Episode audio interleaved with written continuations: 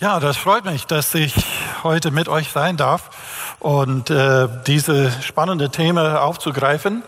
Äh, wie gesagt, ich war ja selbst mehrere Jahre in äh, Tätigkeit der Gemeindegründung hier in Deutschland, so äh, direkt beteiligt an vier verschiedene Gemeindegründungen, aber dann auch sehr viel mit, mit Workshops und Schulungen, auch in Mitteleuropa.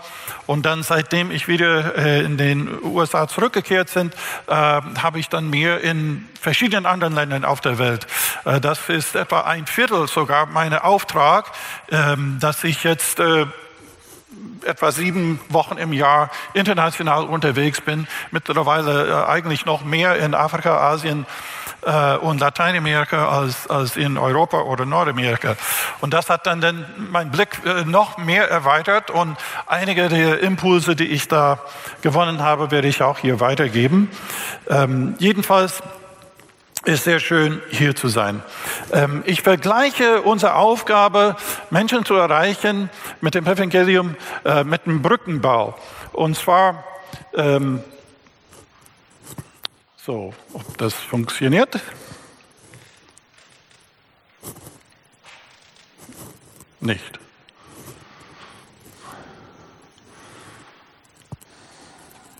Ah, falsche Richtung. Okay. Und wir können das vielleicht so verstehen, dass es eine Kluft gibt zwischen heute und dem Evangelium von damals, was wir empfangen haben in der Schrift. Und zwar, da hat man den biblischen Text, beschreibt uns die Welt in der Bibel. Und vor allem haben wir nicht nur die Welt von Jerusalem und so, sondern auch die heidnische Umwelt, was wir dann in dem äh, Neuen Testament sehen andere Sprache, da liegen ja 2000 Jahre dazwischen, andere Sprachen, andere Kulturen. Aber das ist die biblische Botschaft, die für allen gilt. Wir leben aber in einer etwas anderen Welt. Und wir müssen ein Stück weit das übersetzen in unsere Welt heute. Um das zu tun, müssen wir sowohl die Welt von damals, die Bibel gut verstehen, das Evangelium in ihrer ganzen Fülle und in ihrem Zusammenhang verstehen, und wir müssen ebenso unsere heutigen Welt verstehen. Und heute mit unseren ähm, die Hauptvorträge, was ich dann hier halte, das geht darum, diese Brücke zu bauen. Das Evangelium besser zu verstehen, damit wir die Menschen auch besser verstehen und diese Brücke zu bauen. Nun, ich beobachte Folgendes.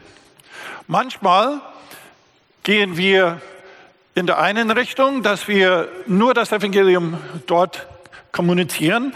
Andererseits müssen wir die Menschen verstehen, damit wir die richtigen Anhaltspunkte, die richtigen Anknüpfungspunkte entdecken, wie wir Menschen erreichen können. Manchmal verstehen wir nur die Hälfte davon. Man studiert die Bibel, man versteht die Bibel, aber man gibt wenig Mühe, um die Menschen von heute zu verstehen. Und deswegen tun wir uns schwer, manchmal mit der Botschaft so richtig anzukommen bei den Menschen, weil wir eben sie zu wenig verstehen oder die Sprache und die, die äh, Beispiele, die verbinden, die, die, die greifen nicht an. Es kann dann so sein, dass wir die Welt der Menschen verstehen und die, das Evangelium gut verstehen, aber wir bringen sie schwer zusammen.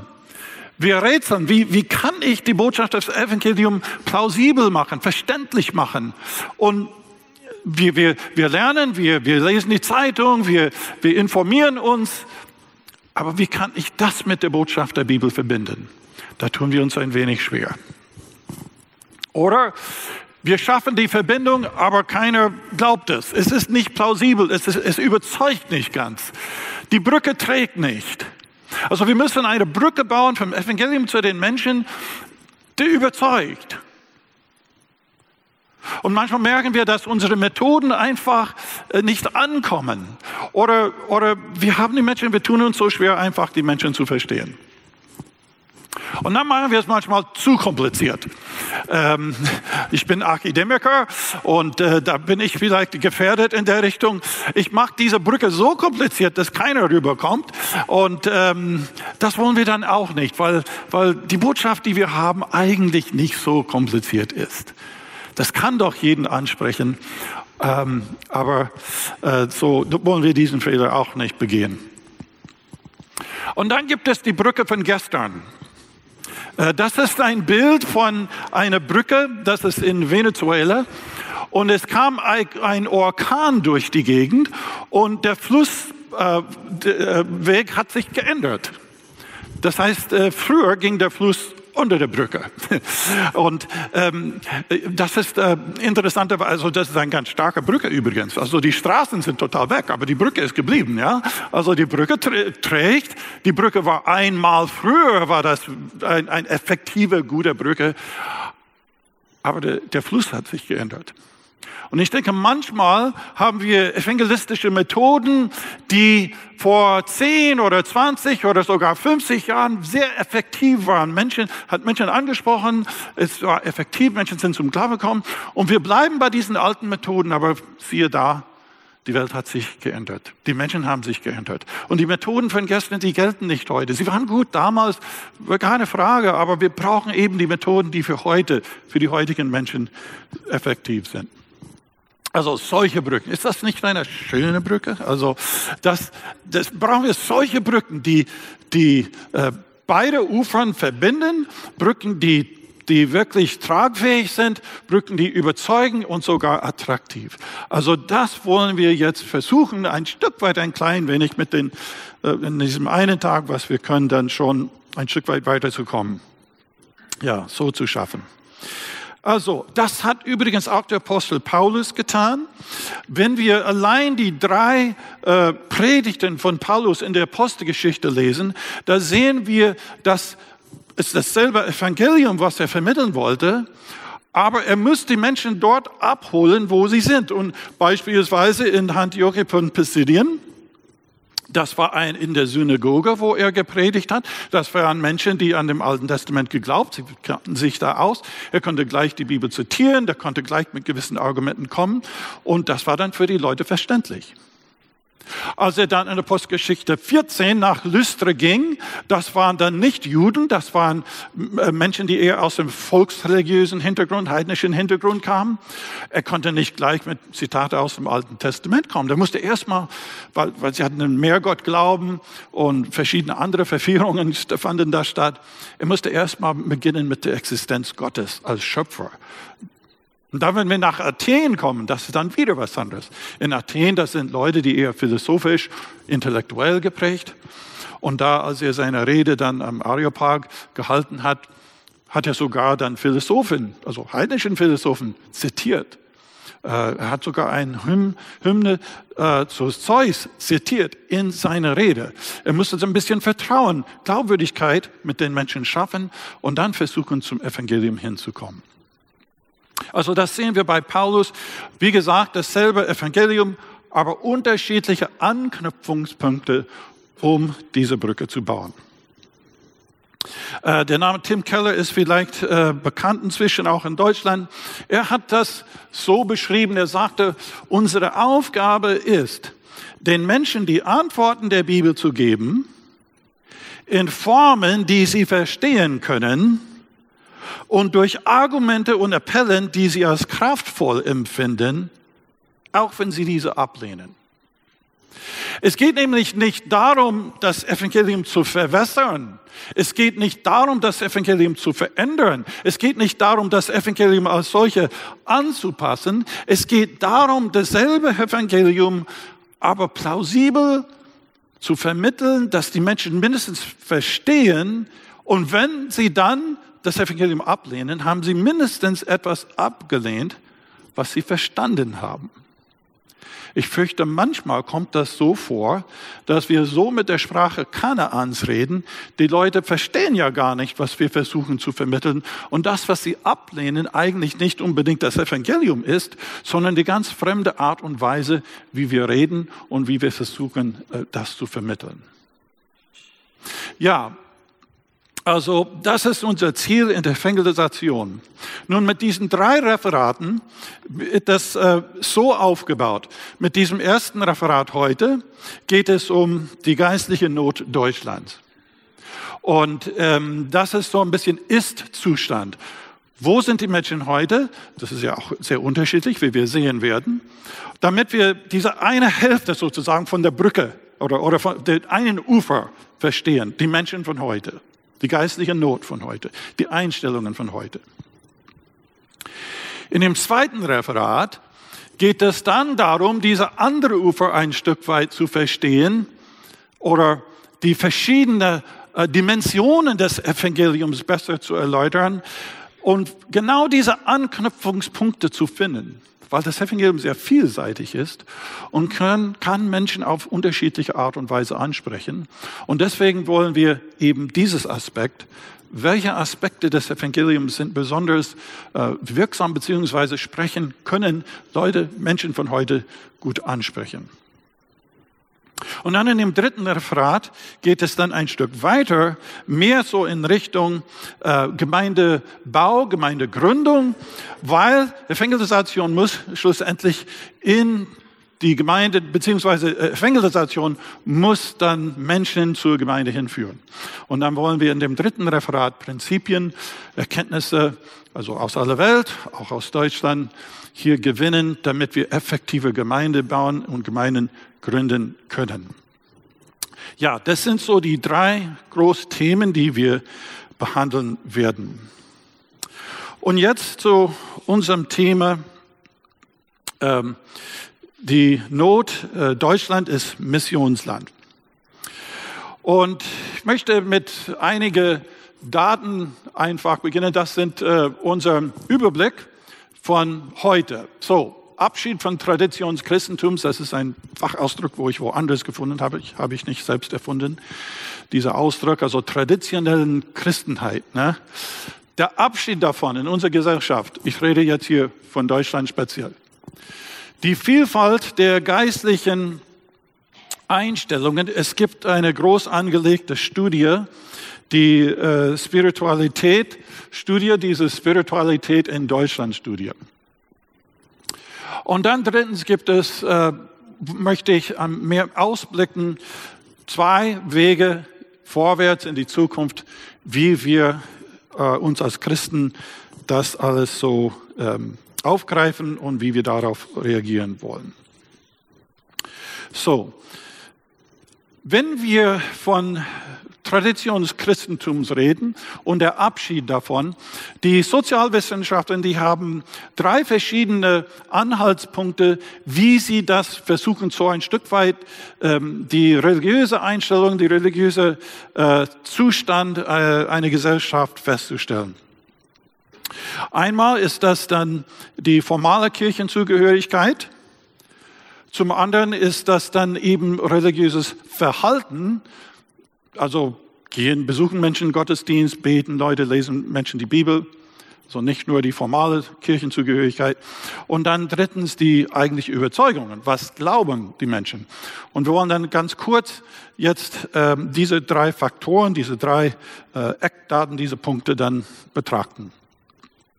Also, Kirchenzugehörigkeit ist sicherlich euch schon sehr bekannt, wie das die, Entwicklung in den letzten Jahrzehnten gewesen ist. Heute sagt man, ist es etwa zwei Drittel der deutschen Bevölkerung gehört ähm, eine von den Großkirchen an, noch muss man sagen. Andersrum muss man umgekehrt sagen, 38 Prozent der deutschen Bevölkerung gehören keine Kirche an.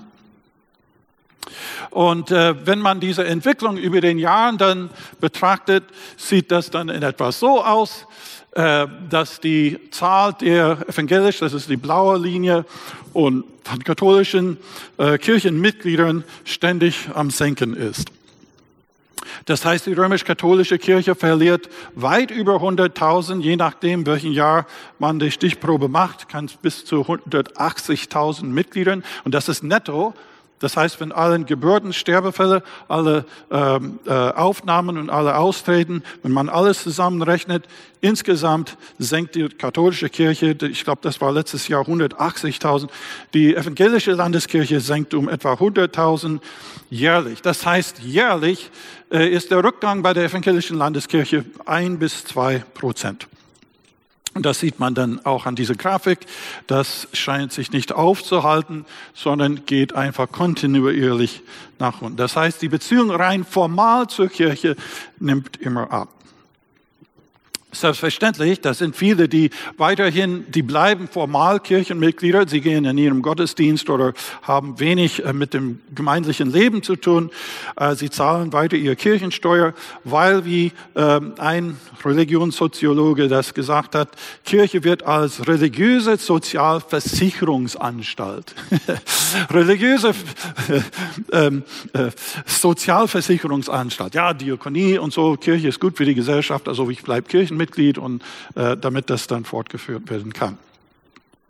Aber die Gesamtentwicklung äh, in Deutschland äh, ist natürlich dramatisch. Diese ist nicht auf den allerneuesten Stand, aber was wir, hier gibt es einen Sprung, weil da war die Wiedervereinigung Deutschlands hier so um 1990. Aber die Konfessionslose, das ist diese blaue Linie, die Konfessionslosen steigt. Und ähm, das äh, ist nicht ganz so, also dieses grüne Linie sind die Muslimen. Das ist bestimmt hier so 2015, 2016 gestiegen durch die vielen Einwanderer, die Flüchtlinge und so. Nun, man könnte sagen, okay, das sind die Großkirchen, das sind so äh, die Landeskirchen, die Volkskirchen. Aber wie sieht das mit den Freikirchen aus? Ich gehe davon aus, die meisten von euch sind irgendwie äh, kommen aus den Freikirchen. Und da sind die Ergebnisse gemischt. Also manche Freikirchen sind am Wachsen, andere sind eher am Schrumpfen. Ähm, die Wirklichkeit ist dies, das muss man wirklich vor Augen malen.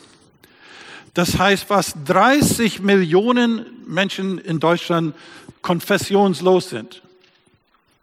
Also 30 Millionen, nicht einmal eine nominelle Kirchenzugehörigkeit. Und äh, das sind so zwei bis 300.000, die jährlich aus den Großkirchen austreten. Jährlich.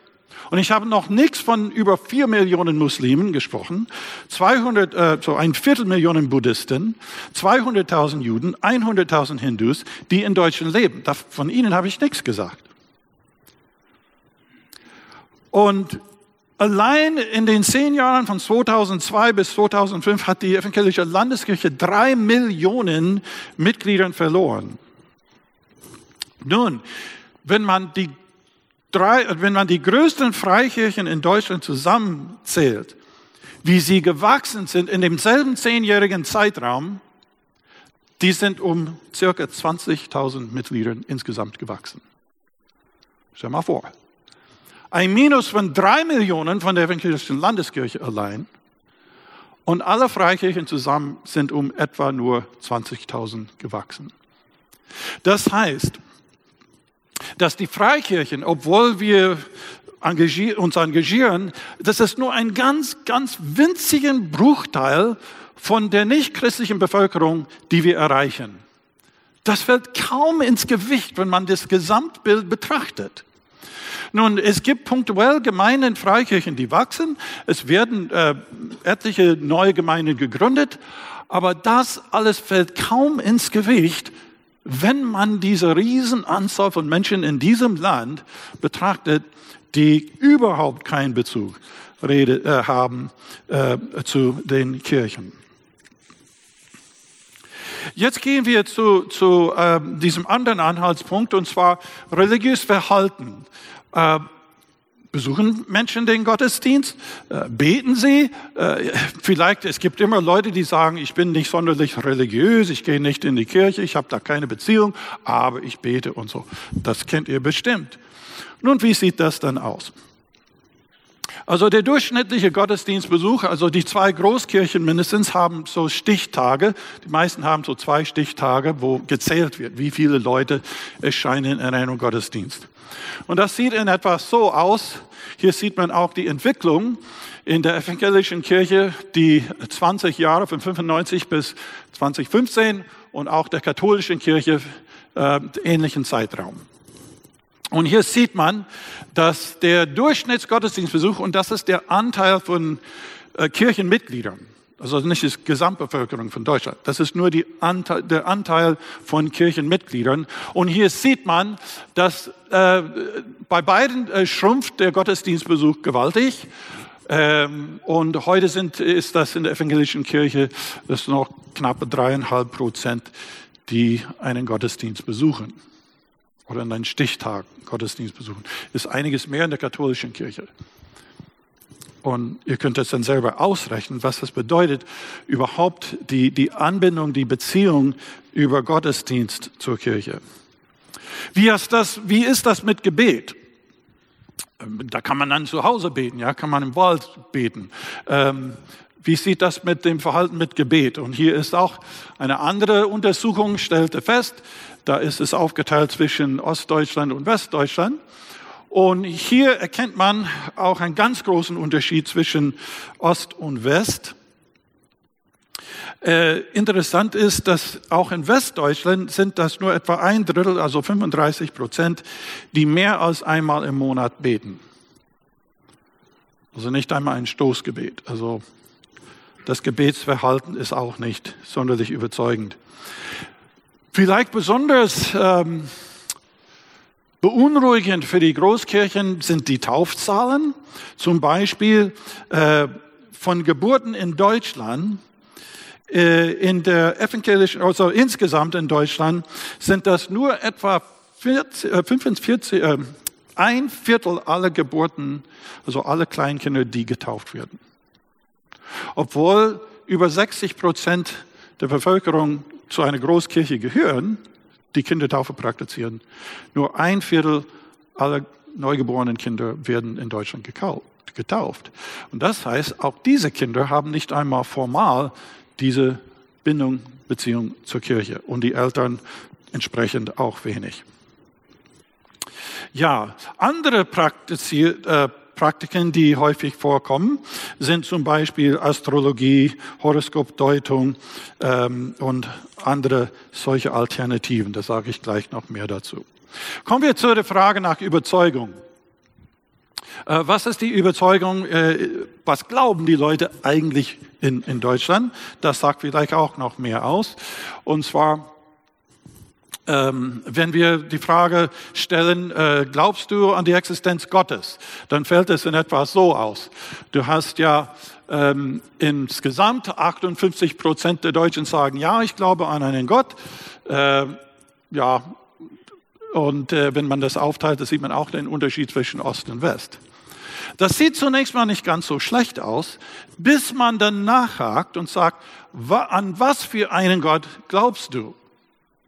Und wenn du die Frage stellst, dann sieht es dann wesentlich anders aus, hier auch zwischen Westen und Deutschland. Aber guck mal, Glaube an einen persönlichen Gott, 25 Prozent im Westen und nur 10 Prozent im Osten.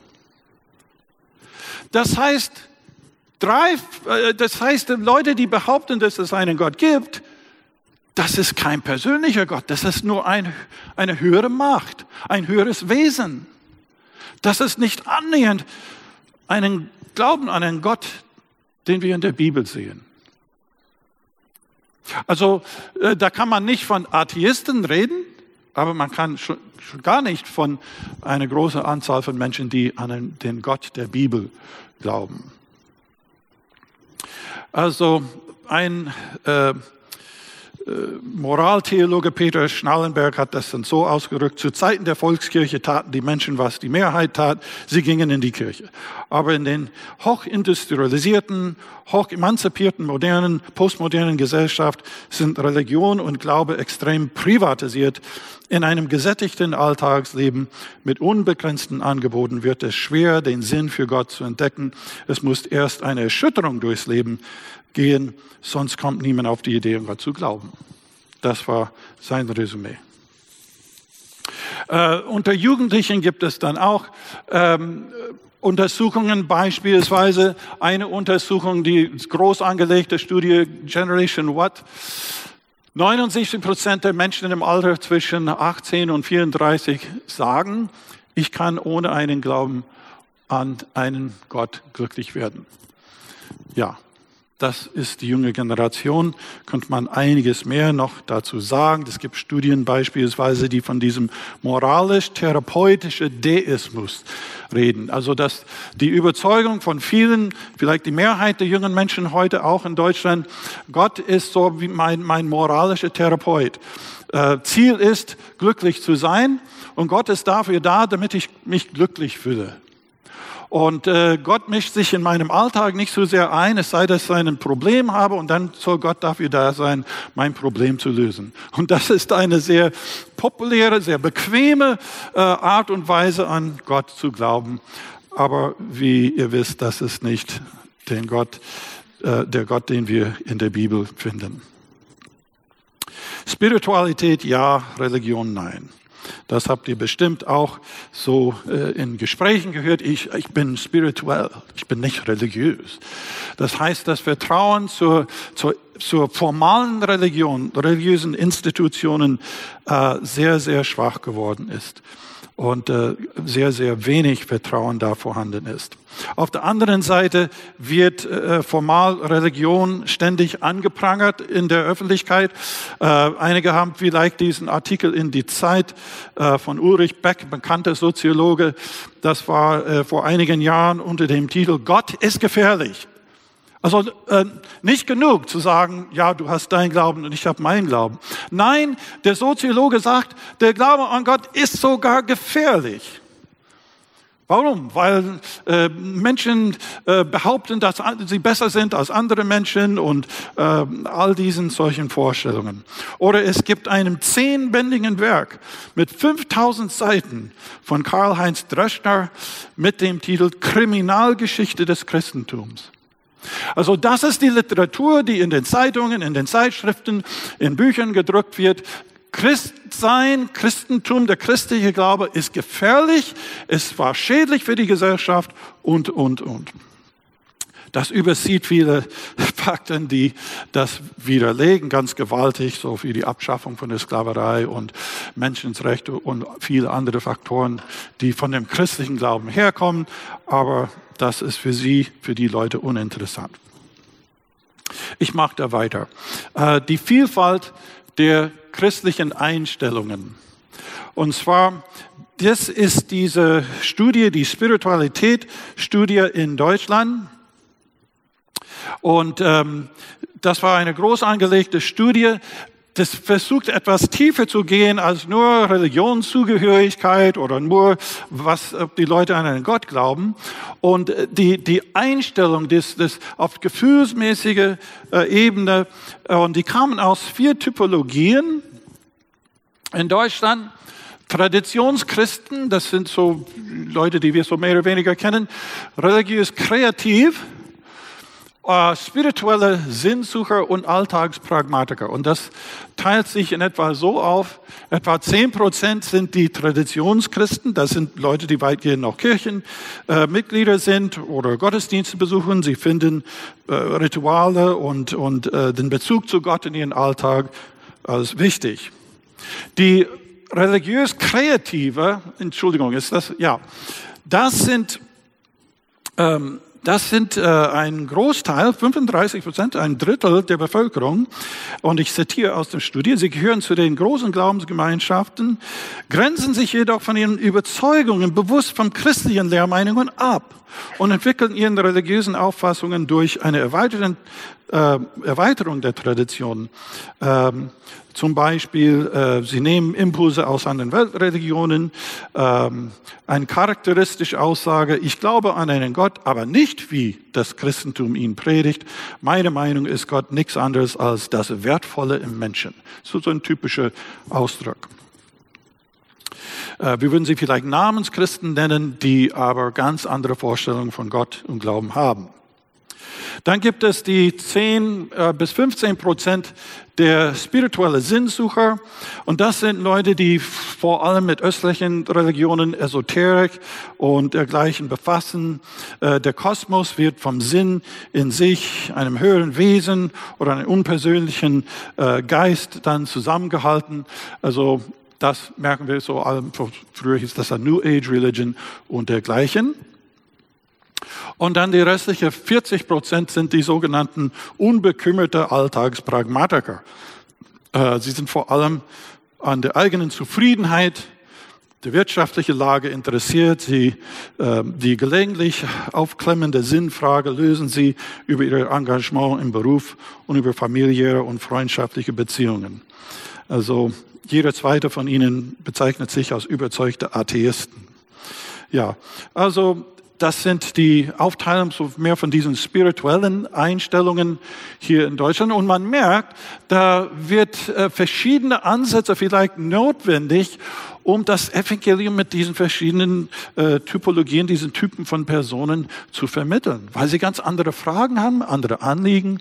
Und das ist die große Frage, wie kann man da einen Zugang finden, dass Jesus Christus nicht nur relevant ist, sondern dass die Botschaft und das Angebot des Evangeliums als, als, als äh, etwas verstanden wird, was einem braucht und was relevant ist für ihr Leben. Ja, da sind Chancen bei jedem von diesen Gruppen. Es ist meines Erachtens nicht schlecht, wenn Menschen aufhören zu sagen, ich bin Christ, wenn sie kein Christ sind. Wie oft hast du das erlebt? Du versuchst über den Glauben mit einem anderen ins Gespräch zu kommen und dann sagen sie, aber ich bin evangelisch, ich bin katholisch und damit ist das Gespräch abgewürgt. Und wenn zunehmend Leute, die niemals in Gottesdienst suchen, selten beten, gar nicht an den christlichen Gott glauben, wenn sie endlich sagen, ich bin doch kein Christ, ich kündige meine Kirchenmitgliedschaft, persönlich finde ich das nicht schlecht.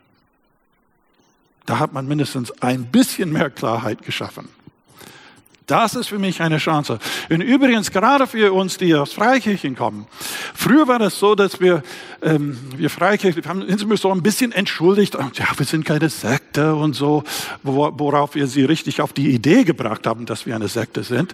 Äh, wenn, wenn, Sie immer das sagen, warum sagen Sie das immer? Ja, also, ähm, aber in den Großstädten merke ich äh, Folgendes. Immer seltener kommt dieser Vorwurf, sondern manchmal sogar ach, ihr seid die Leute, die die Bibel ernst nimmt. Da kann ich sagen, ja, also wenn das der Eindruck ist, ist das nicht mal schlecht. Wir sind alternative geistliche Gemeinschaften zu unpersönlichen Institutionen, die als irrelevant so verstanden werden. Und wir müssten auch als Freikirche wesentlich selbstbewusster auftreten, uns nicht entschuldigen. Wir haben einen Platz in der Gesellschaft. Wir haben etwas beizutragen. Wir müssen nicht unbedingt in den, den, die Ecke, den, die Sektenecke geschoben werden. Und äh, ich denke, das ist eine Chance für uns. Okay, ähm, die Zeit rennt, ja. So, jetzt kommen wir zu dem letzten Hauptpunkt, zwei Wege vorwärts. Das eine ist mehr ein strategischer Weg, das zweite ist mehr theologisch. Und dieser strategische Weg, meines Erachtens, möchte ich hier für Gemeindebau, Gemeindegründung plädieren. Und zwar ähm, mit all diesen Chancen ist es ganz entscheidend, dass wir Evangelisation, dass Evangelisation mit Gemeindebau, Gemeindegründung verknüpft ist. Und wir stellen immer wieder fest, dass Gemeindegründung einer der effektivsten Wege äh, sind, die, um Menschen zu erreichen. Und das wird immer wieder, immer wieder dann festgestellt, dass neue Gemeinden, jüngere Gemeinden mehr Menschen für Jesus erreichen. Das heißt, Bekehrungswachstum, wenn man diesen Ausdruck benutzen will, also Menschen, die, die nicht Christen sind oder Menschen, die keine Beziehung zu Jesus haben, zu Jesus finden eher in neu gegründeten Gemeinden. Ähm, übrigens, als ich diese Statistik von ein Plus von 20.000 in den Freikirchen erwähnt habe, da muss man auch bedenken, da sind viele, die gläubige Menschen waren in den Großkirchen, die endlich gesagt haben, ich, gehe, ich, ich kann nicht mehr in der Großkirche, ich suche eine Freikirche aus. Das heißt, es ist nicht einmal Nichtgläubigen die, von diesen geringen Zahl, die zu uns kommen. Ja, aber ein paar äh, Zahlen. Ich weiß, ich, ich habe viele Statistik hier, aber äh, ich will einfach das deutlich machen, wo wir sind. Eine Untersuchung, äh, ich habe da einige Jahre lang die Statistik von dem Bund Freie Evangelischen Gemeinden geführt. Die führen dann alle paar Jahre eine statistische Erhebung durch, wie viele, wie die Gemeinden wachsen und um das jetzt für euch zu interpretieren. das ist ja nämlich so. Ähm, das ist die Anteil der Bekehrungen und das ist der Alter der Gemeinde. Und diese äh, dicke Linie, das äh, ist die Durchschnittswerte und dann gibt es so, so die, die Weichungen. Und was, was, das sind die, die Außen, ähm, ja, das sind die, die äh, Ausnahmenfälle. Die, Aber das sieht man hier im Durchschnitt, die jüngeren Gemeinden, so zehn Jahre noch jünger, haben im Durchschnitt eine höhere Aufnahme. Das sind nicht einfach Entscheidungen übrigens. Also ich zähle lieber nicht Entscheidungen, ich zähle Gemeindeaufnahmen von Menschen, die zum Glauben kamen. Und der Punkt ist nämlich dies, in Bund FEG, und das ist vielleicht typisch, in eine Gemeinde, die weniger als fünf Jahre alt ist, auf 38 Mitglieder kommt in einem Jahr eine Bekehrung, eine Gemeindeaufnahme durch Bekehrung. Also eine auf 38 Mitglieder. Gemeinden, die älter als fünf Jahre alt sind, ist das ein, eine Aufnahme über Bekehrung für 103 Mitgliedern. Das heißt, du hast eine Gemeinde mit 103 Mitgliedern, da kriegst du, hast du ja eine Aufnahme durch Bekehrung. Das sieht man hier das ist mindestens prozentual gesehen, dass die kleineren bzw. die neueren Gemeinden mehr Menschen erreichen. Das kann, könnte ich, ich könnte ja etliche Beispiele dafür nennen. Nur noch einen von den äh, Southern Baptists, also einige von euch haben so ein bisschen Beziehung über Bibelseminar Bonn. Äh, und die haben das dann ähnlich festgestellt. Ist die Gemeinde älter als 15 Jahre, eine Bekehrung auf 100 Mitglieder pro Jahr? Ähm, ist die Gemeinde drei bis 15 Jahren, dann steigt das schon um etwa auf etwa fünf Bekehrungen pro 100 Mitglieder. Ist das weniger als drei Jahren, steigt das auf neun Bekehrungen pro je 100 Mitglieder. Also Jüngere Gemeinden sind kreativer, sie sind mehr motiviert, um Menschen zu erreichen. Die Energien gehen stärker nach außen. Also wenn eine Gemeinde größer wird, etabliert wird, immer mehr Energie geht nach innen um die Betreuung der Gläubigen, ist ja verständlich. Aber schlussendlich äh, verliert die Gemeinde an ihren missionarischen Stoßkraft sagen, ah ja, aber Deutschland ist äh, noch schwerer als in den USA. Ich habe das die Bundesstatistik von FEG in, in Deutschland. Aber nehmen wir die, eine der schwersten Länder in Europa und das ist die Tschechische Republik. Und da haben wir diese Statistik, was äh, so nach der Wende, so diesen Jahr, so etwa fünf Jahre im Bereich, ältere Gemeinden sind um minus 2,8 Prozent geschrumpft die Neugemeindegründungen und Gemeinden, die Tochtergemeinde gegründet, sind um 64 Prozent gestiegen, gewachsen. Das muss man dann schon überlegen. Bestehende Gemeinden, die es nicht gewagt haben, Tochtergemeinden zu gründen, die sind geschrumpft.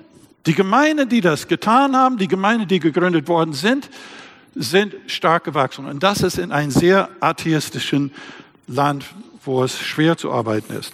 Wir haben auch in, äh, für, die, für den Bund FEG, es gibt internationale äh, äh, Gemeindebünden in verschiedenen europäischen Ländern. Und wir haben vor äh, anderthalb Jahren eine Erhebung gemacht und wir haben verglichen den Zusammenhang zwischen Gemeindewachstum und Gemeindegründung.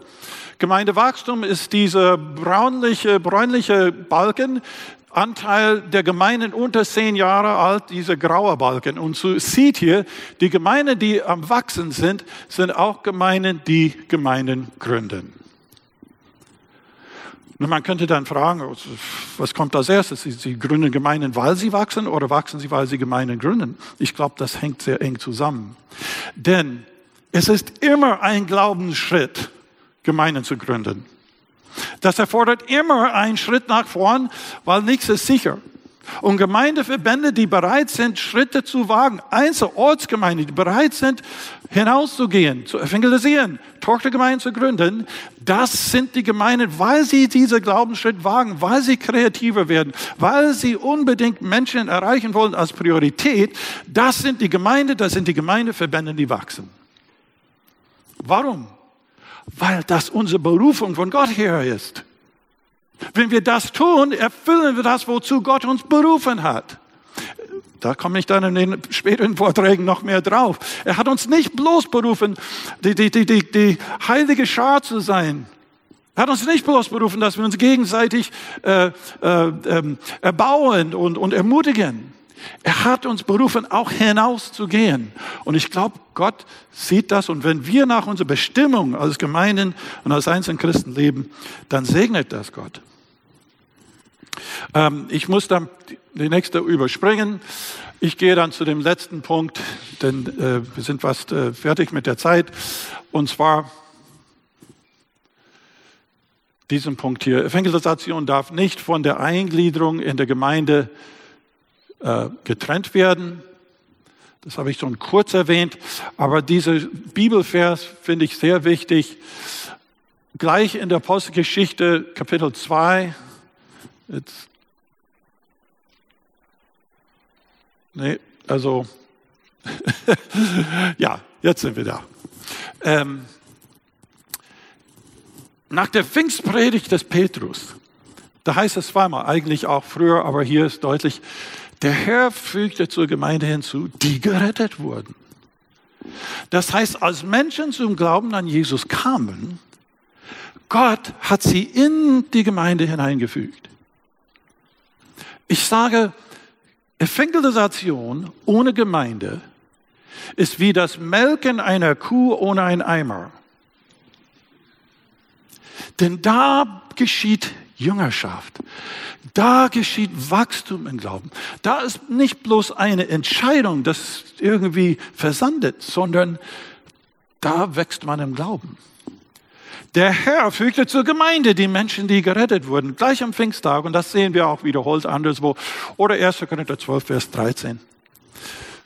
Denn wir sind durch einen Geist alle zu einem Leib getauft. Das heißt, wenn der Mensch zu Jesus kommt der Geist führt ihn in dem Leib Christi.